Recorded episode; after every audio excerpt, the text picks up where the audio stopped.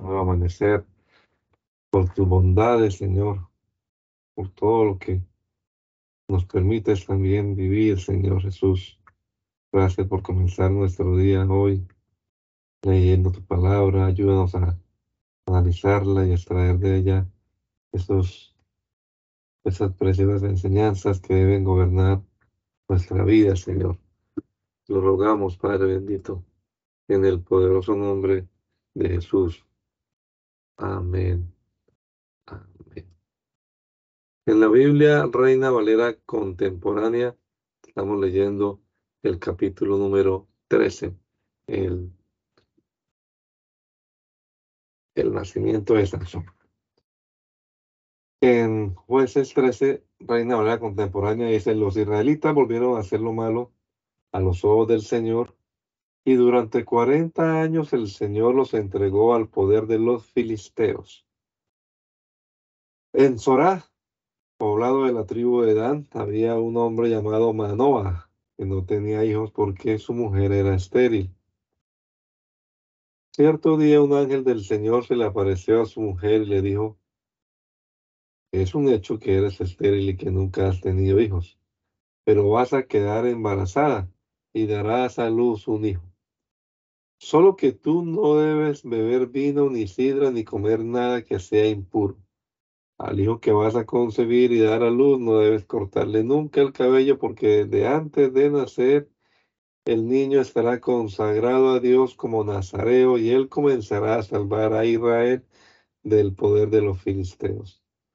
La mujer fue y le contó a su marido lo sucedido. Le dijo, un varón de Dios vino a hablar conmigo. Su aspecto era tan impresionante y temible que parecía un ángel de Dios. Yo no le pregunté quién era, ni de dónde venía, ni tampoco él me reveló su nombre. Lo que sí me dijo fue, vas a quedar embarazada y darás a luz un hijo. Así que tú no debes beber vino, ni sidra, ni comer nada que sea impuro, porque de antes de nacer hasta que muera este niño estará consagrado a Dios como Nazareo. Manoa oró entonces al Señor y dijo, mi Señor, yo te ruego que venga otra vez ese varón que enviaste para que nos diga qué es lo que debemos hacer con el niño que va a nacer. Dios escuchó los ruegos de Manoa y su ángel volvió a ver a la esposa de Manoa mientras ésta se hallaba en el campo. Manoa la no estaba con ella. Entonces la esposa corrió a decirle a su marido, ven, que se me ha aparecido otra vez el varón que me habló el otro día. Manoa se levantó y siguió a su mujer y le preguntó al varón, ¿eres tú quien habló con mi esposa? Y el varón respondió, sí, yo soy. Entonces Manoa dijo, cuando se cumpla tu promesa a mi esposa, cómo debemos educar al niño y qué tenemos que hacer con él. Y el ángel del Señor le respondió, tu esposa debe abstenerse de todo lo que yo le dije. No tomará nada que provenga de la vid, no beberá vino ni sidra, ni comerá nada que sea impuro. Deberá abstenerse de todo lo que le ordené. Manoa le dijo al ángel del Señor, por favor, permítenos detenerte un poco, queremos prepararte un cabrito. Pero el ángel del Señor respondió, aun cuando me quedara, no comeré nada de lo que me ofrezcas. ¿Quieres ofrecer un holocausto? Ofrécelo al Señor. Como Manoa no sabía que estaba ante el ángel del Señor, le preguntó, ¿cómo te llamas? Así podremos honrarte cuando se cumpla tu promesa. Pero el ángel del Señor respondió, ¿por qué preguntas cómo me llamo? ¿No sabes que mi nombre es inefable? Entonces Manoa tomó un cabrito y una ofrenda y los ofreció al Señor sobre una peña. El ángel, por su parte, realizó un milagro frente a Manoa y su mujer. Y sucedió que al elevarse al cielo la llama que ardía sobre el altar, el ángel se elevó junto a la llama. Entonces se postraron en tierra y el ángel del Señor no se le volvió a aparecer. Cuando Manoah se dio cuenta que era el ángel del Señor, le dijo a, su mujer, seguramente vamos a morir. porque hemos visto a Dios. Pero su mujer le respondió, si el Señor quisiera matarnos, no hubiera aceptado el holocausto ni la ofrenda, ni nos hubiera mostrado todo esto. Tampoco nos hubiera anunciado esto. Y la esposa de Manoah tuvo un hijo y le puso por nombre Sansón. Y el niño crecía y el Señor lo bendecía y fue en los campos de Dan entre Sora y Estaol, donde el Espíritu del Señor comenzó a manifestarse en él. Cierta ocasión Sansón fue a Timná y vio allí a una mujer filistea. Al volver a su casa le confesó a sus padres, allá en Timnat vi a una filistea y yo les ruego que la pidan para que sea mi mujer. Pero ellos le respondieron, ¿y acaso ya no hay mujeres entre las hijas de tus parientes ni en todo nuestro pueblo para que vayas y tomes por mujer una filistea hija de incircuncisos? Sansón respondió, pidan por mí a, a esa mujer porque es la que me gusta. Sus padres no sabían que esto era un plan del Señor y que él buscaba un pretexto para atacar a los filisteos que en aquel tiempo dominaban a Israel. Y sucedió que al dirigirse Sansón y sus padres a Timnat, cuando llegaron a las viñas de Timnat, un cachorro de león salió rugiendo a su encuentro. Entonces el Espíritu del Señor vino sobre Sansón, y éste despedazó al león como si fuera un cabrito, sin más armas que sus manos. Pero a sus padres no les dijo lo que había hecho. Luego Sansón fue a hablar con la mujer que le gustaba. Tiempo después, al volver para tomar a la mujer, Sansón se apartó del camino para ver el cadáver del león y se acordó, y, perdón, y se encontró con que en el cadáver había un enjambre de abejas y un panal de miel. Sansón tomó el panal y se fue comiéndolo por el camino. Y cuando alcanzó a sus padres, les dio miel para que comieran aunque no les dijo que la miel la había tomado del león. El padre de Sansón fue y habló con la mujer, y Sansón ofreció un banquete, como solían hacer los jóvenes. Y cuando los filisteos vieron a Sansón, llamaron a treinta de sus amigos para estar con él. Entonces Sansón les dijo, les voy a proponer un enigma. Si en los siete días del banquete logran descifrarlo, les daré 30 vestidos de lino y 30 vestidos de fiesta. Pero si no lo pueden descifrar, entonces ustedes me darán los 30 vestidos de lino y los vestidos de fiesta. Ellos respondieron, queremos oír tu enigma. Y Sansón dijo, del devorador salió comida y del fuerte salió dulzura. Pasaron tres días y ellos no podían descifrar el enigma. Así que el séptimo día le dijeron a la mujer de Sansón, haz que tu marido te diga la solución de, su enigma. De lo contrario, les prenderemos fuego a ti y a la casa de tu padre. ¿Acaso nos invitaron para quitarnos lo nuestro? La mujer de Sansón se echó a llorar y le dijo, tú no me quieres, más bien me odias pues no me has dicho cuál es la respuesta al enigma que propusiste a mi gente. Y Sansón respondió, si ni a mis padres les he dado la respuesta, ¿crees que te la daría a ti? Su mujer lloró ante él los siete días del banquete. Pero tanto presionó a Sansón que al séptimo día éste cedió y le dio la respuesta. Entonces ella fue y se la hizo saber a su gente.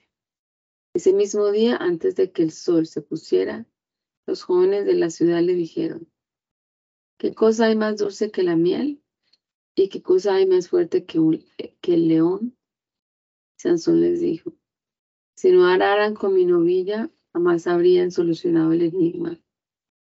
Y el Espíritu del Señor vino sobre Sansón y éste fue hasta Ascalón y allí mató a treinta hombres y de lo que les arrebató tomó los vestidos para dárselos a los que le explicaron el enigma.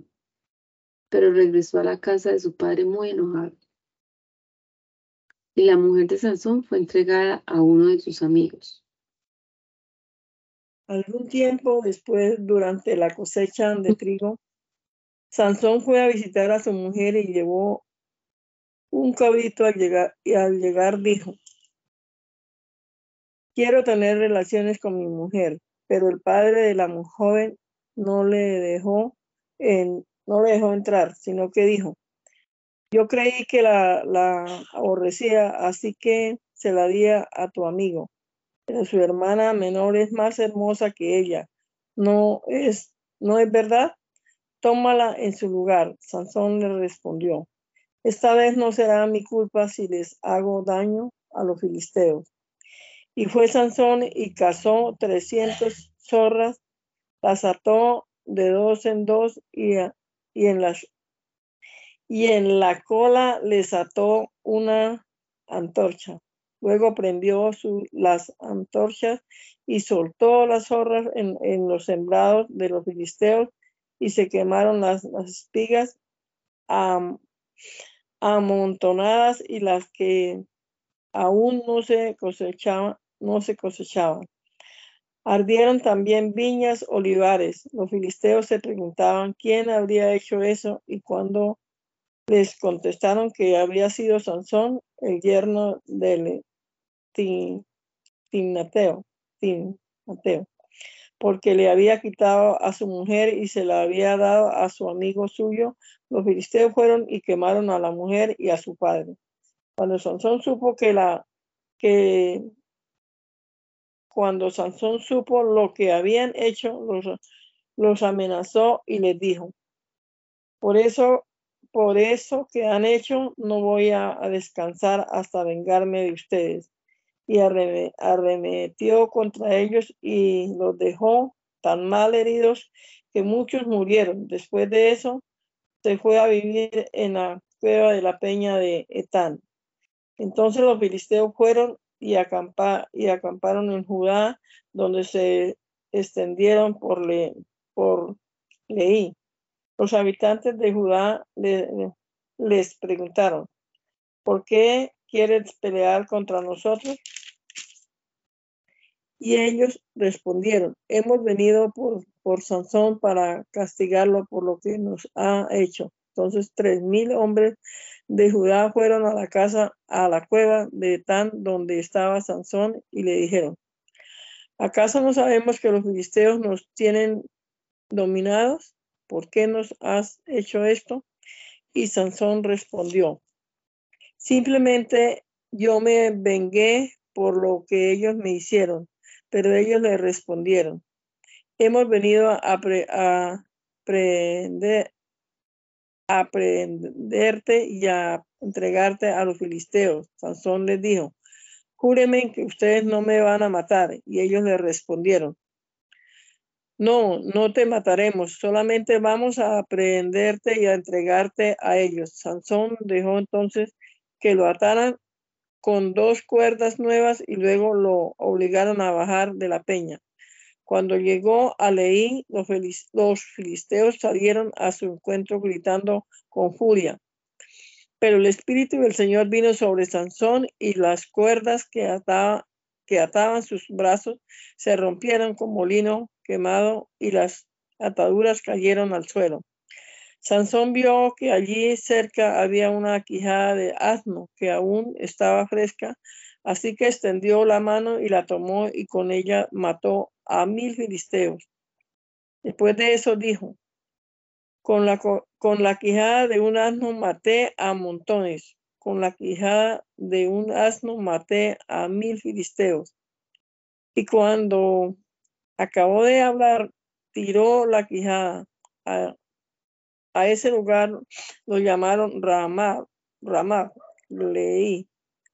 Pero Sansón tenía mucha sed, así que clamó al Señor y le dijo, tú me has usado a mí, que soy tu siervo, para salvar a tu pueblo.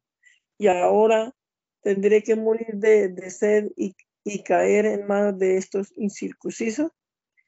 Entonces Dios abrió el pozo que está en Leí y de allí brotó agua para que bebiera y se reanimara. Por eso ese lugar se llama Enaporé, y hasta el día de hoy todavía está en Leví. Sansón gobernó en Israel durante 20 años en los días de los filisteos. En otra ocasión, Sansón fue a Gaza. Allí vio a una prostituta y tuvo relaciones con ella. Alguien fue a decir a los habitantes de Gaza que Sansón estaba allí, así que ellos fueron y rodearon la casa y toda la noche estuvieron vigilando sigilosamente a las puertas de la ciudad, pues decían, mañana cuando salga el sol lo mataremos. Pero Sansón durmió hasta la medianoche y a esa hora se levantó y fue y arrancó las puertas de la ciudad con todas y sus pilares y su cerrojo se las echó al hombro y las llevó hasta la cumbre del monte que está frente a Hebrón. De tiempo después, Sansón se enamoró de una mujer del valle de Sorek que se llamaba Dalila. Los jefes filisteos fueron a visitarla y le dijeron, recurre a tu astucia y averigua en qué consiste su gran fuerza y cómo podemos vencerlo. Entonces vendremos y lo ataremos para controlarlo y cada uno de nosotros te dará mil cien monedas de plata. Y Dalila le preguntó a Sansón, por favor, dime en qué consiste tu impresionante fuerza. Si alguien quisiera vencerte, ¿cómo tendría que sujetarte? Y Sansón le respondió, si me atan con siete cuerdas de mimbre verde que aún no esté seco, perderé mi fuerza y seré como cualquier otro hombre. Los jefes de los filisteos le llevaron las siete cuerdas del mimbre verde y ella lo ató con los mimbres. Como ella tenía hombres espiando en el dormitorio, cuando Sansón estuvo atado, ella gritó, Sansón, los filisteos te van a atacar. Pero él rompió los miembros como si fueran estopa quemada y el secreto de su fuerza no llegó a saberse. Entonces la Dalila le dijo a Sansón, Mira que me has engañado, me has mentido. Por favor, dime cómo se te puede sujetar. Y Sansón respondió, si me sujetan fuertemente con cuerdas nuevas que nadie haya usado, perderé mi fuerza y seré como cualquier otro hombre. Dalila buscó cuerdas nuevas y lo ató con ellas y como los espías estaban en el aposento, le dijo, Sansón, los filisteos te van a atacar. Pero él rompió las cuerdas nuevas como si fueran hilo. Entonces Dalila le dijo, hasta ahora me has estado engañando. Me has dicho puras mentiras. No me vas a decir cómo se te, se te puede sujetar. Y él dijo, tienes que entretejer con una tela las siete trenzas de mi cabeza y asegurarlas contra la estaca de un telar. Dalila aseguró las siete trenzas contra una estaca y entonces le dijo, Sansón, los filisteos te van a atacar. Pero Sansón se despertó y arrancó la estaca del telar y la tela. Y Dalila le reprochó, ¿cómo puedes decir que me amas si tu corazón no está conmigo? Ya van tres veces que me engaña y todavía no me has dicho en qué consiste tu impresionante fuerza. Y como ella lo presionaba y lo importunaba todos los días, su ánimo decayó y casi se murió de angustia. Así que le abrió su corazón y le confesó, soy nazareo y estoy consagrada a Dios desde antes de nacer. Por eso nunca ha pasado la navaja por mi cabeza. Si alguien llegara a raparme, las fuerzas me abandonarían y sería tan débil como cualquier otro hombre. Dalila se dio cuenta de que esta vez Sansón le había hablado con el corazón en las manos, así que mandó llamar a los jefes de los filisteos y le dijo, esta vez Sansón me ha abierto su corazón. Los jefes de los filisteos le llevaron el dinero prometido y ella hizo que Sansón se durmiera sobre su rodilla.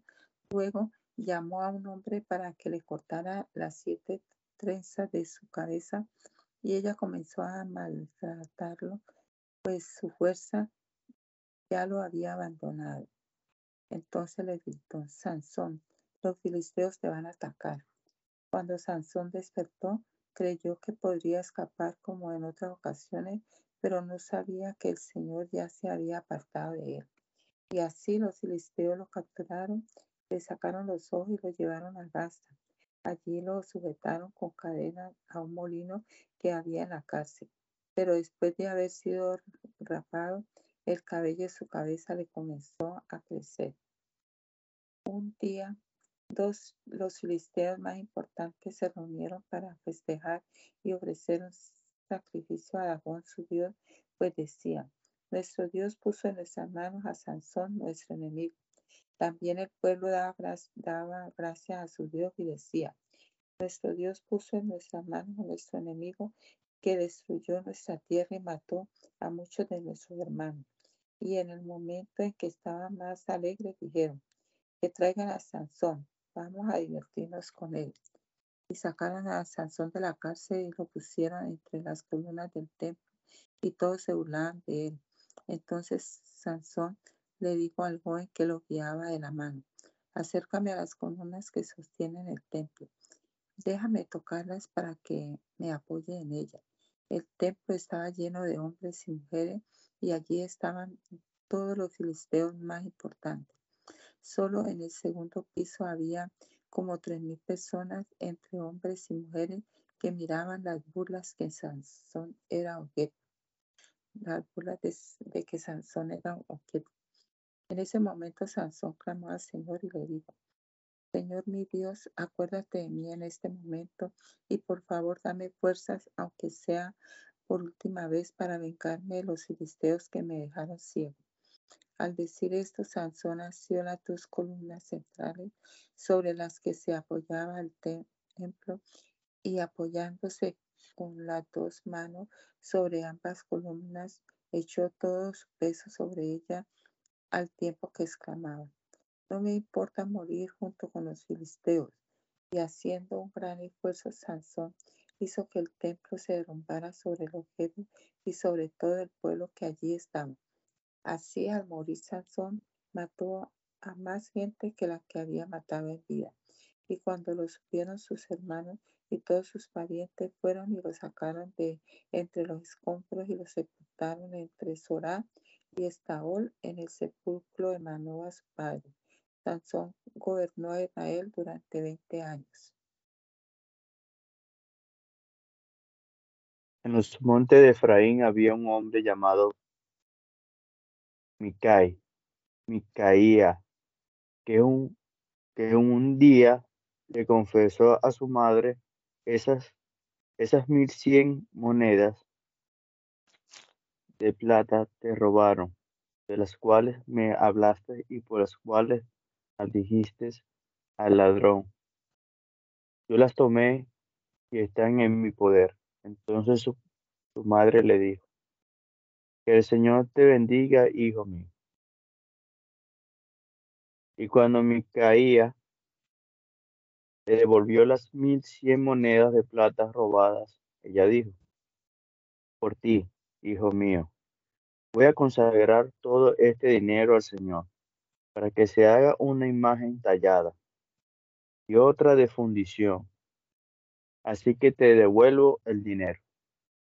Al devolverle Micaía el dinero, su madre tomó doscientas monedas de plata y se las llevó a un fundidor, quien con esa plata talló una imagen y fundió otra, las cuales colocó en casa de Micaía.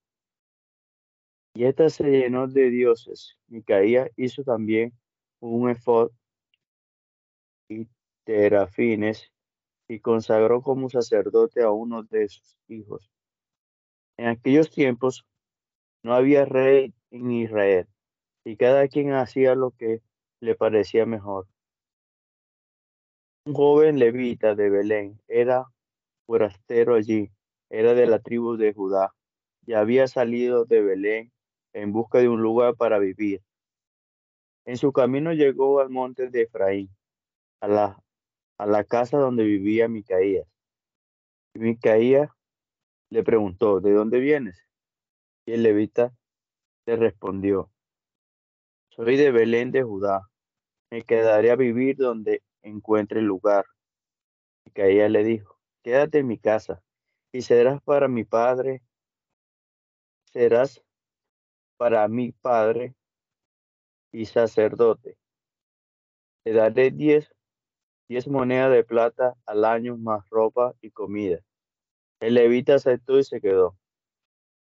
Y le agradó vivir con Micaías porque lo trataba como a uno de sus hijos, como a uno de sus hijos.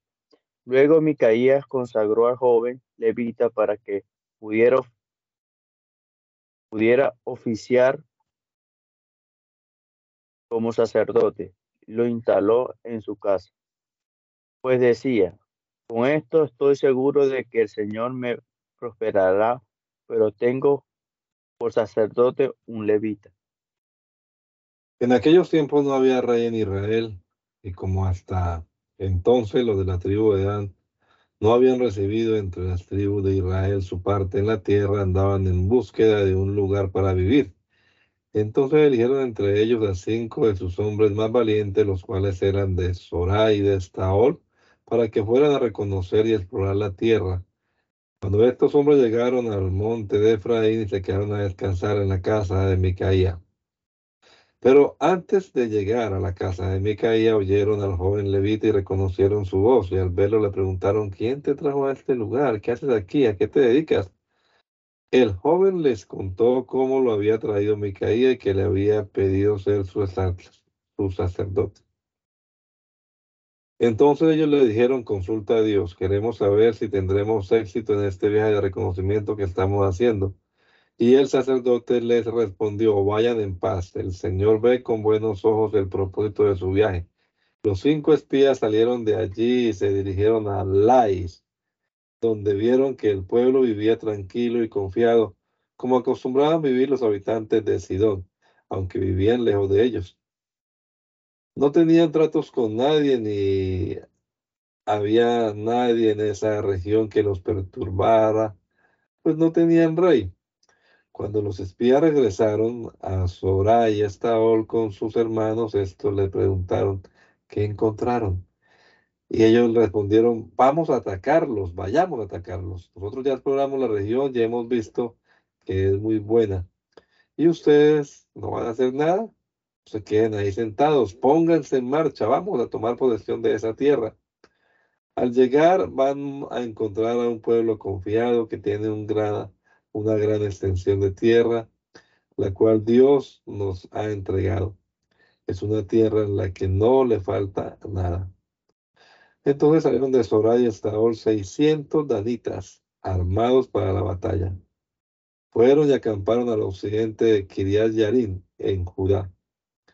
Hasta el día de hoy, ese lugar se llama el campamento de Dan. De allí se fueron al monte de Efraín y llegaron a la casa de Mecaía, los cinco espías que habían ido a reconocer la tierra de Lais les advirtieron a sus hermanos, tengan cuidado con lo que van a hacer, porque en estas casas hay un efod y terrafines y una imagen tallada y otra de fundición.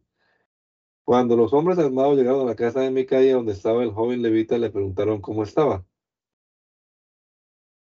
Los 600 anitas se quedaron con sus armas a la entrada de la puerta y mientras el sacerdote hablaba, a la entrada de la casa con los 600 hombres armados, los cinco espías entraron y se apoderaron de la imagen tallada y de la imagen de fundición y también del efod y de los terafines. Y al ver el sacerdote que los espías habían entrado en la casa para tomar las imágenes del efod y los terafines, les preguntó, ¿qué están haciendo ustedes? Y ellos le respondieron, cállate, no digan nada, mejor ven con nosotros para que seas nuestro Padre y sacerdote. ¿Qué es mejor? ¿Seguir siendo sacerdote en la casa de un solo hombre o serlo de toda una tribu y familia de Israel? El joven sacerdote le agradó la idea y tomó el tefod, los serafines y las imágenes y se fue con ellos.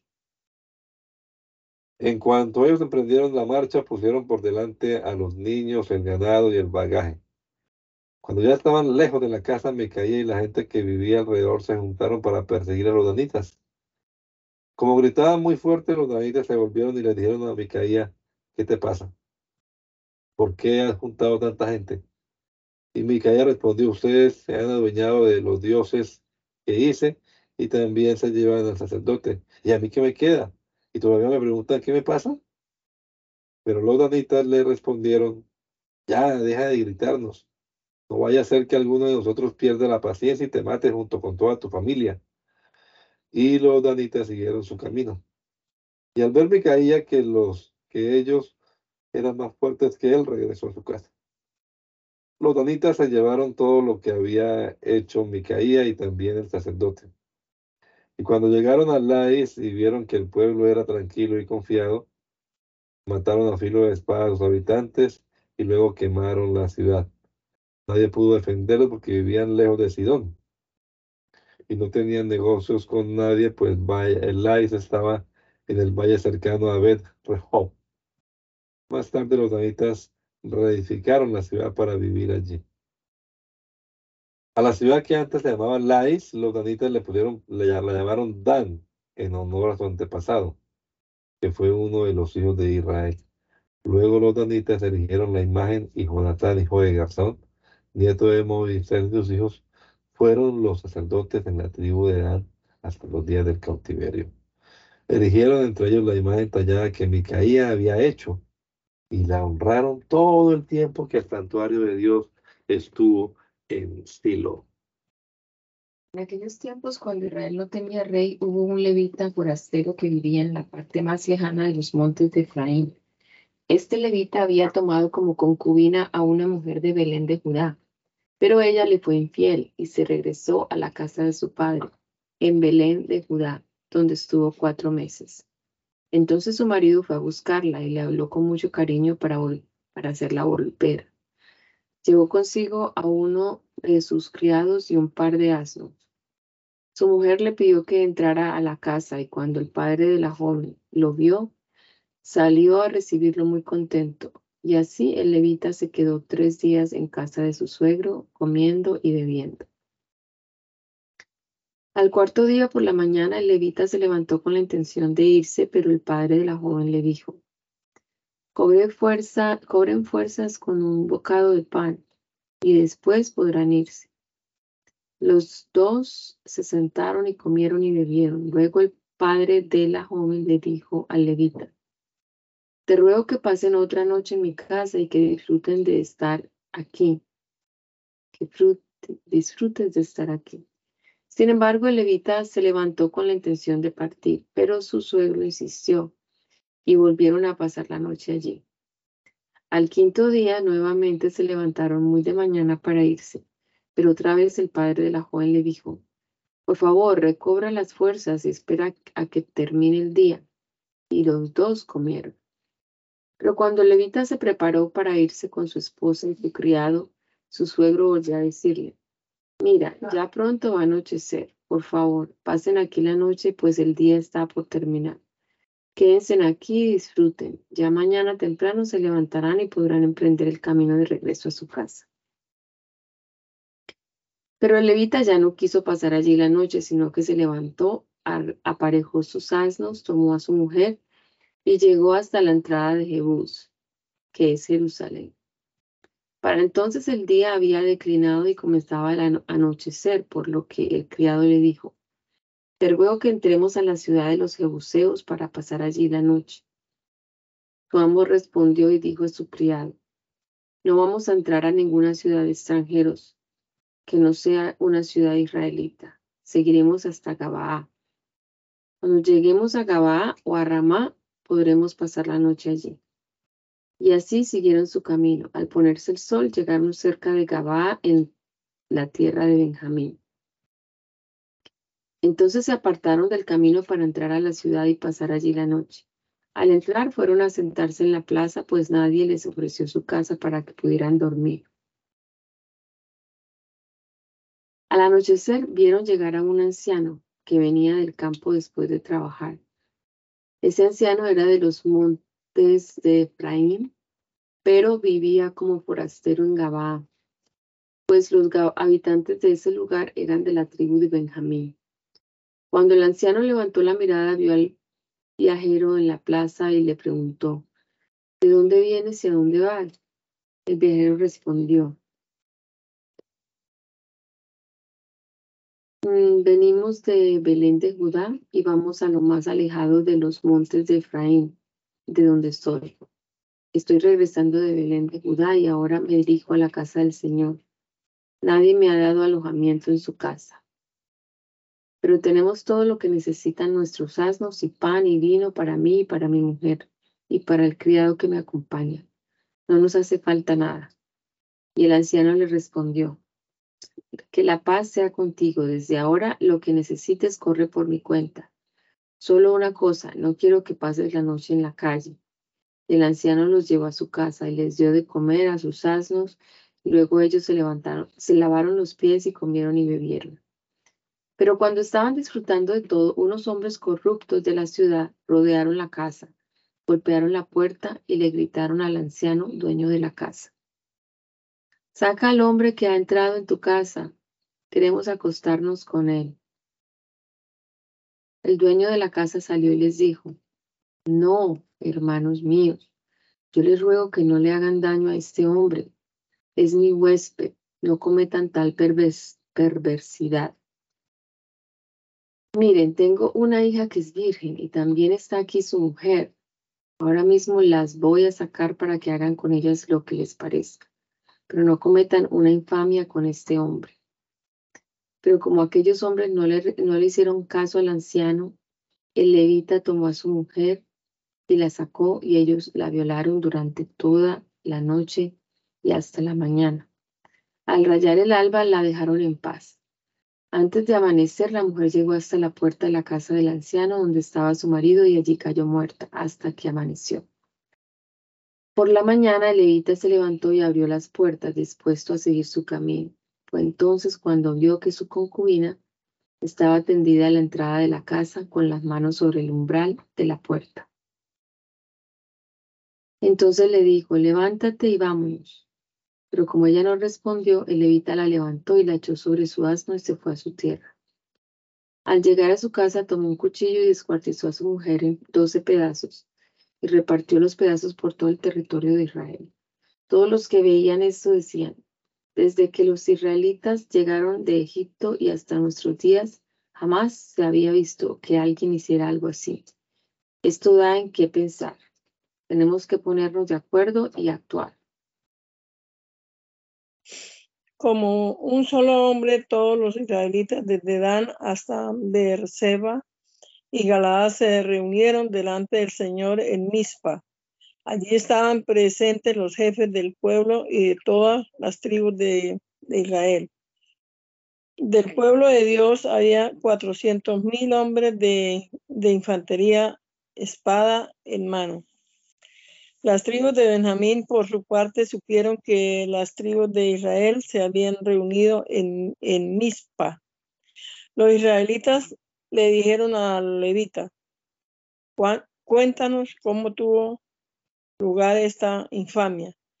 Y el levita, marido de la mujer muerta, les dijo, yo llegué a Gabaab de Benjamín con mi mujer para pasar allí la noche, pero en la noche unos malvados de esa ciudad rodearon la casa con la intención de matarme y a matarme y a mi mujer la violaron tan, tan cruelmente que la mataron.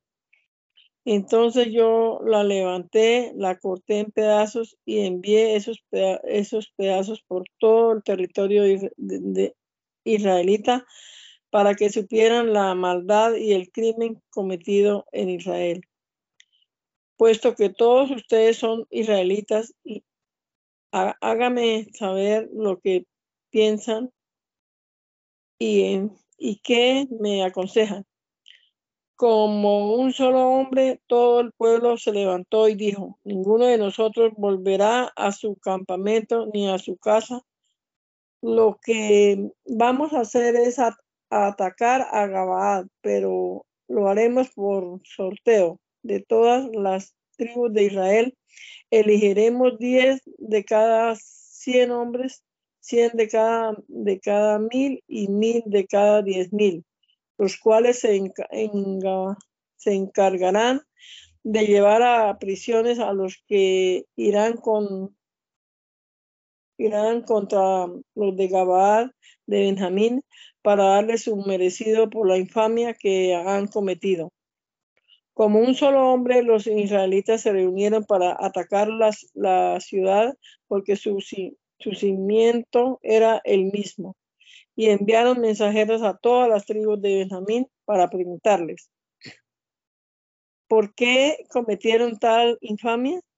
Entréguenos a esos malvados que viven en, Ga en para que los matemos. Así arre- erradicaremos, erradica- erradicaremos de Israel esa maldad.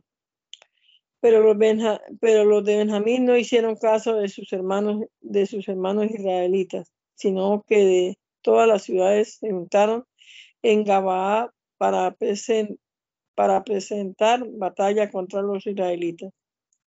Los, benjamín, los benjaminitas contados en aquella ocasión fueron 20, 26 mil guerreros armados sin contar los 700 soldados escogidos que vivían en Gabaa. Entre toda esta gente había 700 guerreros selectos que eran zurdos. Era tal, era tal su puntería que podían lanzar una piedra con la onda y darle a un cabello sin fallar.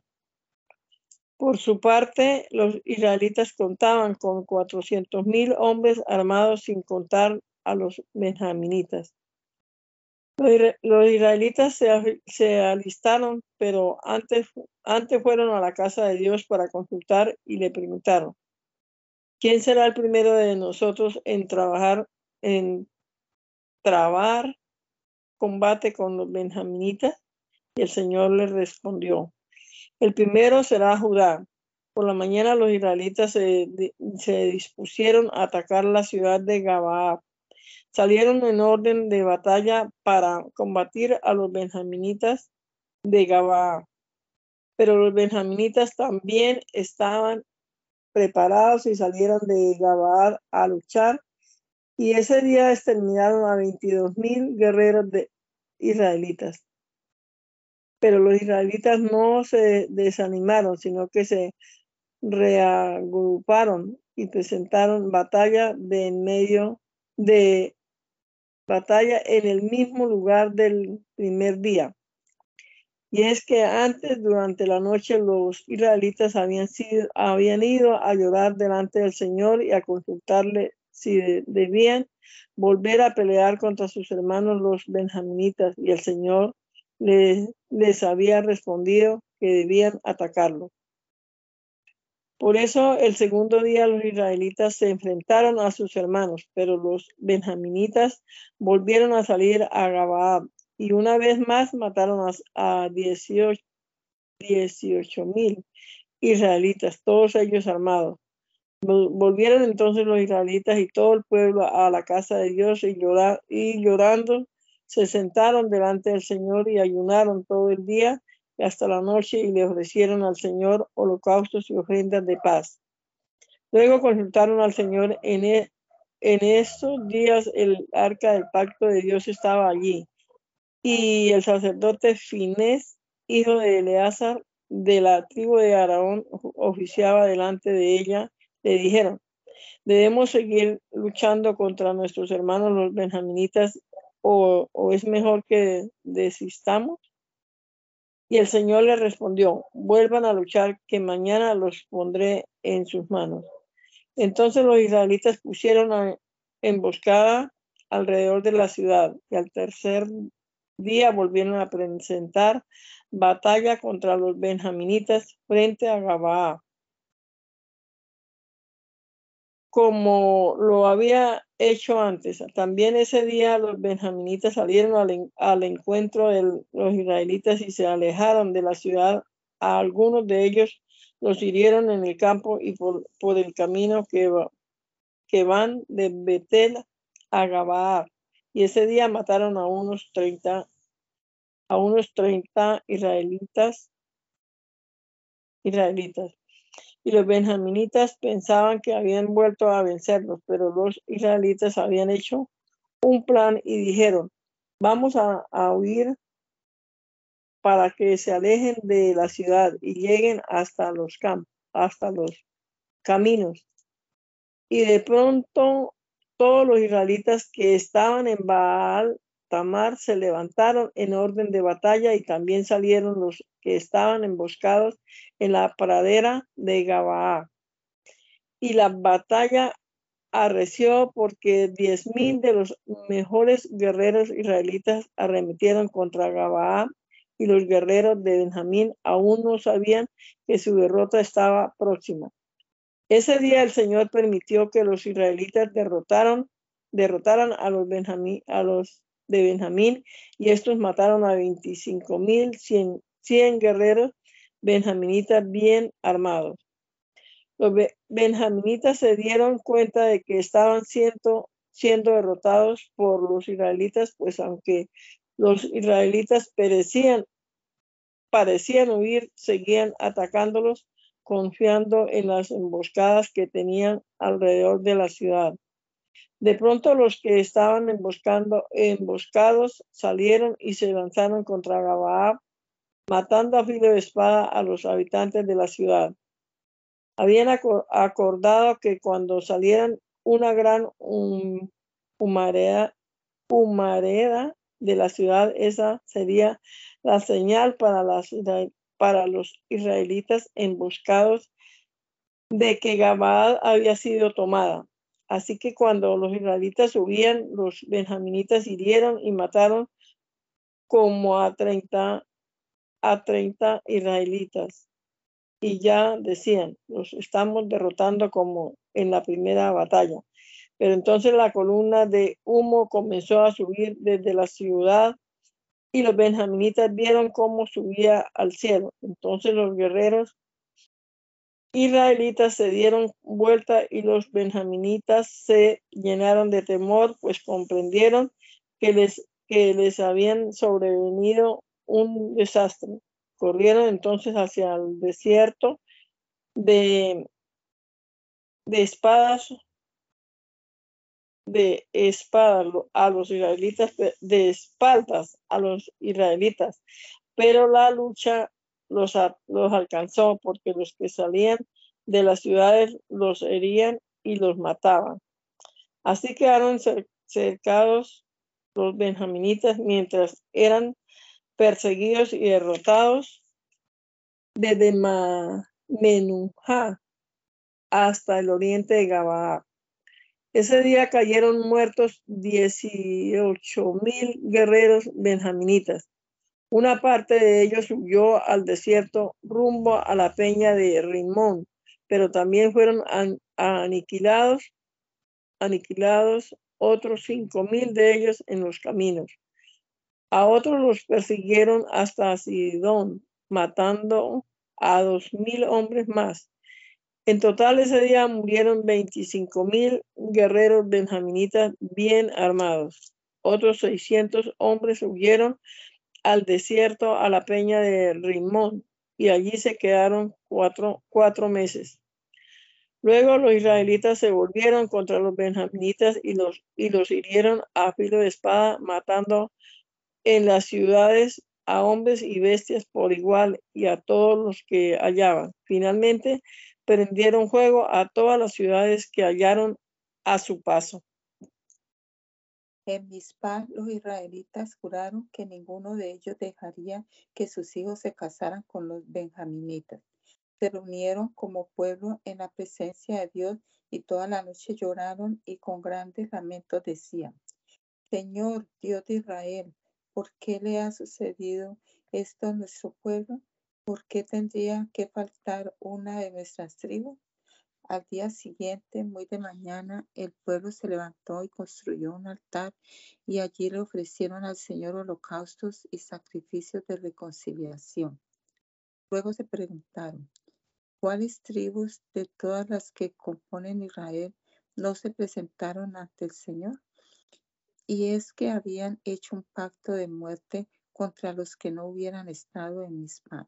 Además, los israelitas estaban tristes por la suerte de la tribu de Benjamín, pues decían, hoy ha sido separada de Israel una de sus tribus. ¿Qué vamos a hacer con los hombres que aún quedan? En cuanto a mujeres para, para, para ellos, nosotros hicimos un pacto ante el Señor de que no les daremos nuestras hijas por mujeres. También se preguntaban, ¿hay alguien de la tribu de Israel que no se haya presentado ante el Señor en Mispa? Y se dieron cuenta de que ninguno de la familia de Jabez Galaad se había presentado a la reunión en el campamento, pues cuando pasó revista al pueblo, no estuvo allí ninguno de esa familia.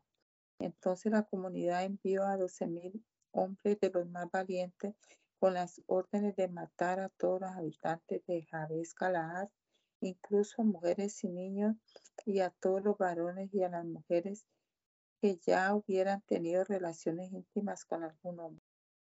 Cuando esos israelitas llegaron a Jabes Galaad, hallaron a cuatrocientas doncellas que aún no habían tenido relaciones íntimas con ningún hombre y las llevaron al campamento de Silo en la tierra de Canaán. Entonces la comunidad envió un mensaje a los benjaminitas que estaban en la peña de Rimón para invitarlos a hacer las paces. Cuando los benjaminitas llegaron, le dieron a mujeres que habían traído de Jabes Galaad, pero aún faltaron mujeres. Y los israelitas tuvieron compasión de los benjaminitas porque el Señor había dejado un vacío entre las tribus de Israel. Ante esto, los ancianos de la comunidad dijeron, ¿qué vamos a hacer para dar mujeres a los hombres que no alcanzaron ninguna? Y es que habían matado a todas las mujeres benjaminitas. Resolvieron entonces que las propiedades de Benjamín quedaran en manos de los que habían escapado de morir para que no desapareciera una tribu de Israel y dijeron, nosotros no les podemos dar por esposa a nuestras hijas por causa del pacto que hicimos de condenar al que le dé por mujer a una de sus hijas. Pero recordaron que cada año se celebraba la fiesta especial del Señor en Silo, al norte de Betel y al oriente del camino que va de Betel a Siquén y al sur de Lebona. Aconsejaron entonces a los benjaminitas que pusieran emboscadas en los viñedos y que estuvieran atentos para que cuando vieran a las mujeres de Silo salir a bailar en grupos, ellos salieran de los viñedos y tomaran para sí a una de las mujeres de Silo y se la llevaran a su tierra. Y añadieron, si los padres o los hermanos de ella la reclaman, nosotros les pediremos que los perdonen y que se las concedan como un favor especial, ya que durante la guerra contra Javier no tomamos mujeres para todo. Además, como ellos mismos no se las entregaron, no tendrán que sentirse culpables. Los benjaminitas aceptaron el consejo y cada uno raptó para sí una de las mujeres que bailaban y luego se fueron a su tierra donde volvieron a edificar y habitar sus ciudades. Por su parte, también los israelitas se fueron, cada uno con su familia, a su tierra. En aquellos días no había rey en Israel y cada uno hacía lo que le parecía mejor. Libro de Rob. En los días en que los jueces gobernaban en Israel, hubo mucha hambre en la tierra. Y un hombre de Belén, de Judá, emigró a los campos de Moab, junto con su mujer y sus dos hijos. Ese hombre se llamaba Elimelech y su mujer Noemí. Sus hijos se llamaban Maglón y Kelión y había nacido en Efrata de Belén, de Judá. Cuando llegaron a los campos de Moab, se quedaron a vivir allí. Pero murió Elimelech, marido de Noemí, y ella se quedó sola con sus dos hijos. Más tarde, ellos se, se casaron con una moabita, uno de los cuales se llamaba Orfa. A la otra, y la otra, Ruth, dice que daron a vivir en Moab durante unos diez años. Pero también murieron Mar, y Kelión, y Noemí se quedó desamparada sin marido ni hijo. Cuando Noemí se enteró de que el Señor había bendecido a su pueblo y que, y que el hambre había terminado, decidió abandonar Moab junto con sus nueras. Las tres mujeres salieron de donde habían vivido y emprendieron el camino de vuelta a la tierra de Judá. Pero Noemí le dijo a sus dos nueras, es mejor que regresen a la casa de su madre, que el Señor las trate con misericordia, tal y como ustedes nos trataron y mis, hijos y a mí. Que el Señor le conceda allá reposo cada una en casa de su propio marido. Luego las despidió con un beso, pero ellas se pusieron a llorar a voz en cuello y le dijeron, las dos nos queremos ir contigo a tu pueblo. Pero Noemí respondió, regresen a su pueblo, hijas mías, no tienen caso que vengan conmigo, pues ya no tengo más hijos. ¿Qué pueden ser sus maridos? Váyanse, hijas mías. Yo ya estoy vieja para tener marido. Y aun cuando abrigara esa esperanza, esta noche estuviera con un hombre y volviera a tener hijos, habrían de quedarse ustedes sin casar por causa de ellos. No, hijas mías, mi amargura es mayor que la de ustedes, porque el Señor se ha, ha puesto en mi contra. Pero ellas seguían llorando a voz en cuello. Y Orfa se despidió de su suegra con un beso, pero Ruth se quedó con ella. Entonces Noemí dijo, mira a tu cuñada, ya regresa a su pueblo con sus dioses, eh, regrésate también tú. Pero Ruth le respondió, no me pidas que, que te deje y me aparte de ti.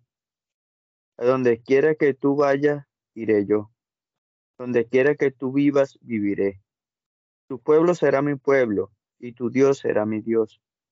Donde mueras, moriré yo, y allí quiero que me sepulten. Que el Señor me castigue, y más aún, si acaso llego a dejarte sola, toda la muerte nos podrá separar.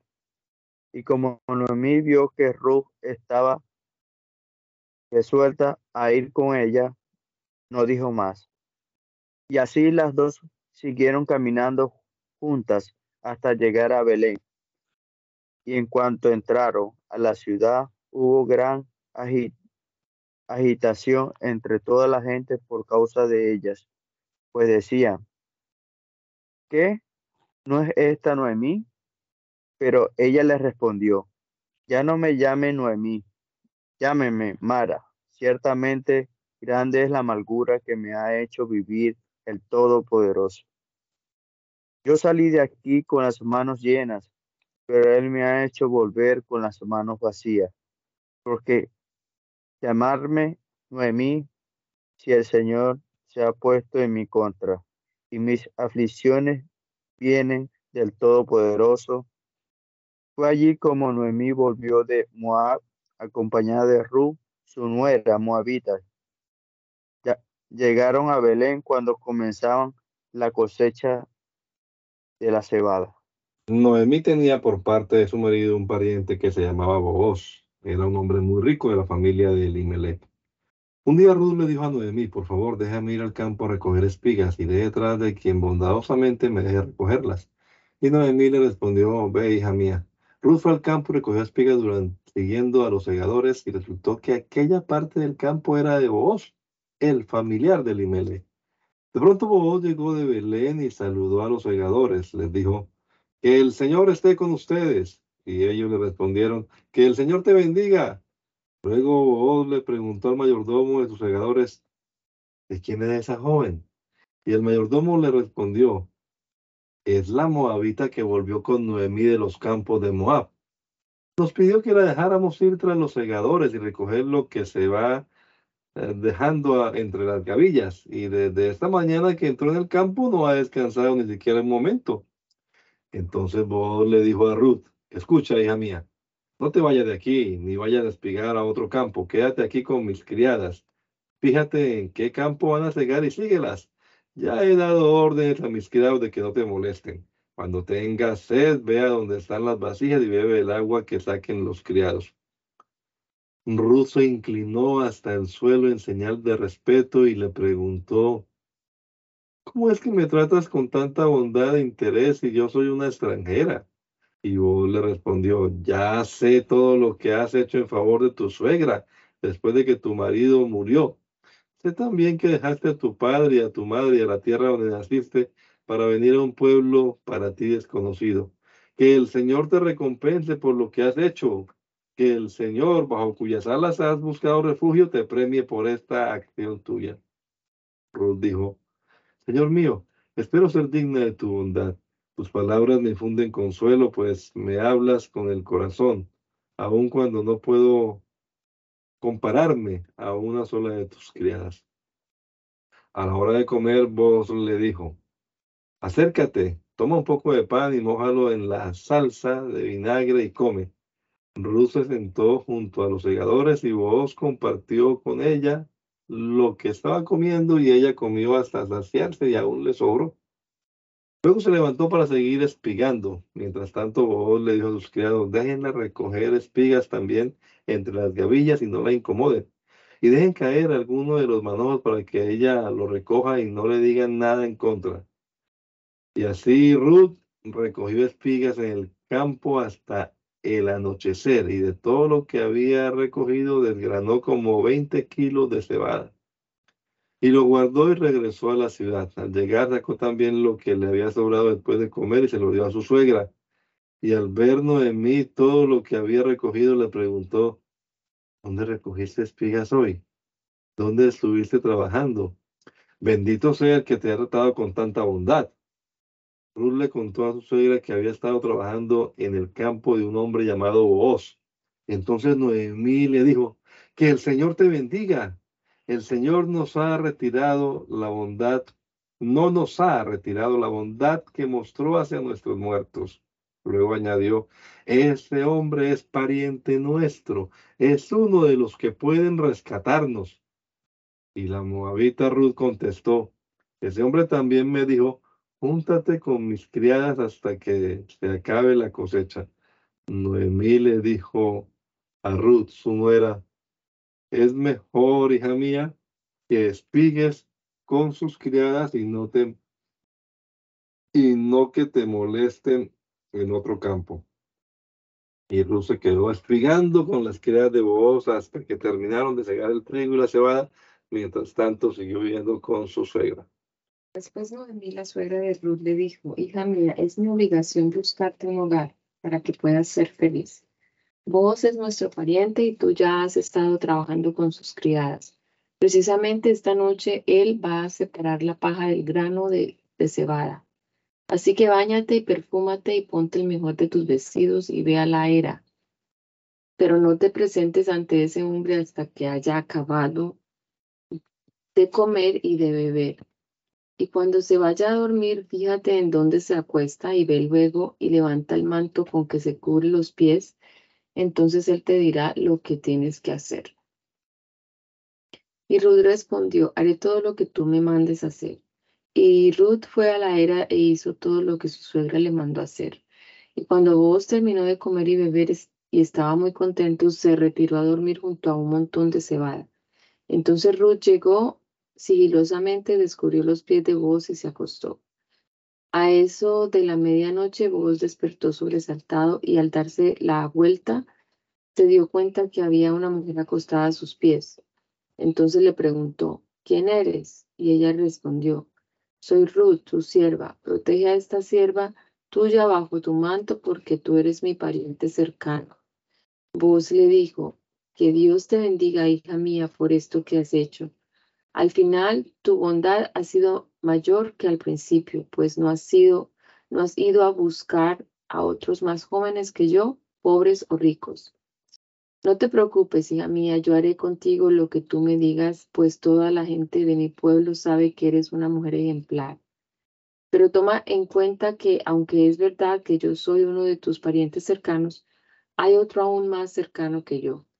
Duerme aquí esta noche y mañana cuando sea de día, si él te rescata, está bien que te rescate. Pero si no te quiere rescatar, yo lo haré. Pongo al Señor como testigo. Ahora descansa y hasta mañana.